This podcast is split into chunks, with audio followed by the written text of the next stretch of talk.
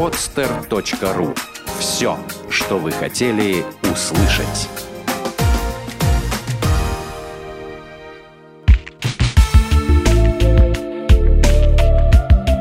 Отвечаем на вопрос «Почему?» в подкасте «Разгадки Вселенной». Почему начался первый крестовый поход? В 1096 году с подачи Алексея Комнина Папа Римский провозгласил крестовый поход. Он призвал западных христиан помочь грекам в борьбе против турок-сельджуков и освободить от неверных Иерусалим, центр Святой Земли, где, согласно Евангелию, прошла земная жизнь Иисуса Христа. В военном отношении европейские рыцари и впрямь помогли.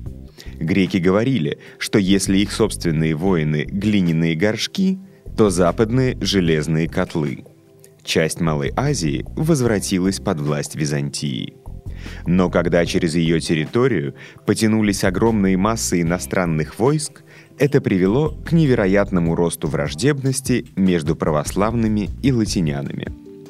Второй и третий крестовые походы еще больше усугубили взаимную ненависть. Тем временем европейцы узнали и о богатствах Византии, и о ее слабости. Позже это привело к катастрофе. Почему появились первые русские бумажные деньги? Постоянные войны, роскошь придворной жизни, личные расходы императоров и императриц требовали много денег. Нужно было искать выход из положения. Дочь Петра I, императрица Елизавета Петровна, подняла вопрос о том, чтобы последовать примеру других стран, уже наладивших выпуск бумажных денег. Благодаря им сократился бы расход монетных металлов и упростились бы торговые расчеты. Вступив после нее на трон, Петр III затребовал отчет о государственных расходах. В соответствии с ним доход государства составлял 13 миллионов 350 тысяч рублей. Из них на войну тратили 10 миллионов 814 тысяч. Но были и другие статьи расходов. И получалось, что казне не хватало 1 миллиона 152 тысяч рублей. Из-за отсутствия денег, например, прекратили строить канал от Рыбачьей Слободы до Волхова – Поэтому Петр III решил осуществить проект своей тетки Елизаветы и в 1762 году подписал указ о создании специальных банков в Петербурге и Москве с капиталом 5 миллионов рублей серебряной и медной монетами. Эти банки должны были обеспечить выпуск ассигнаций, дабы сии монеты за наличные ходили номиналами 10, 50, 100, 500 и 1000 рублей – но лишь в 1769 году при Екатерине II в обращение были выпущены ассигнации на сумму 1 миллион рублей. К этой мере правительство России прибегло главным образом из-за войны с Турцией.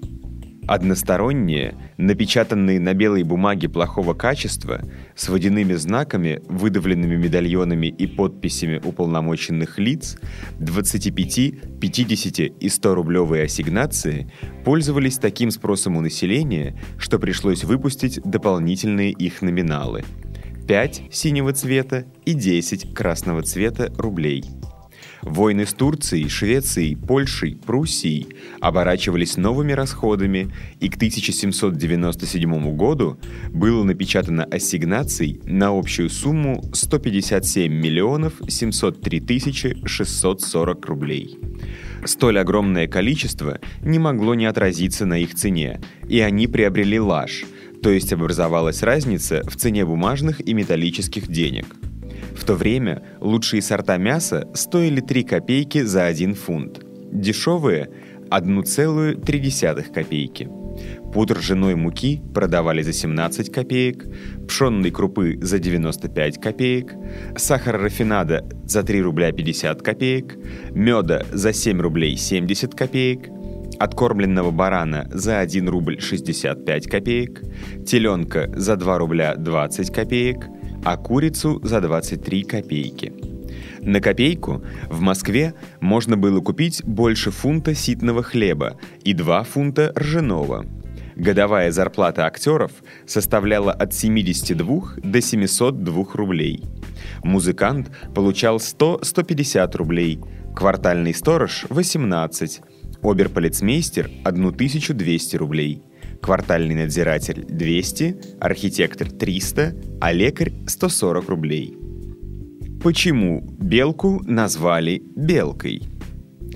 Этого любознательного и крайне резвого грызуна, имеющего шкурку рыжего или пепельно-черного цвета, с давних пор называли виверицей или векшей. Современное название перешло от названия разменной монеты бела, которой как раз и служили шкурки этих животных. Животные, или как их еще называли шкурные деньги, были введены в торговый оборот еще издревле. Хотя размер шкурки невелик, сам зверек весит примерно 250 грамм, мех белок был в цене всегда.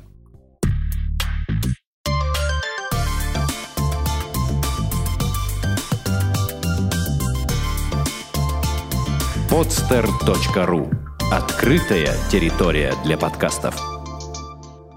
Скачать другие выпуски подкаста вы можете на podster.ru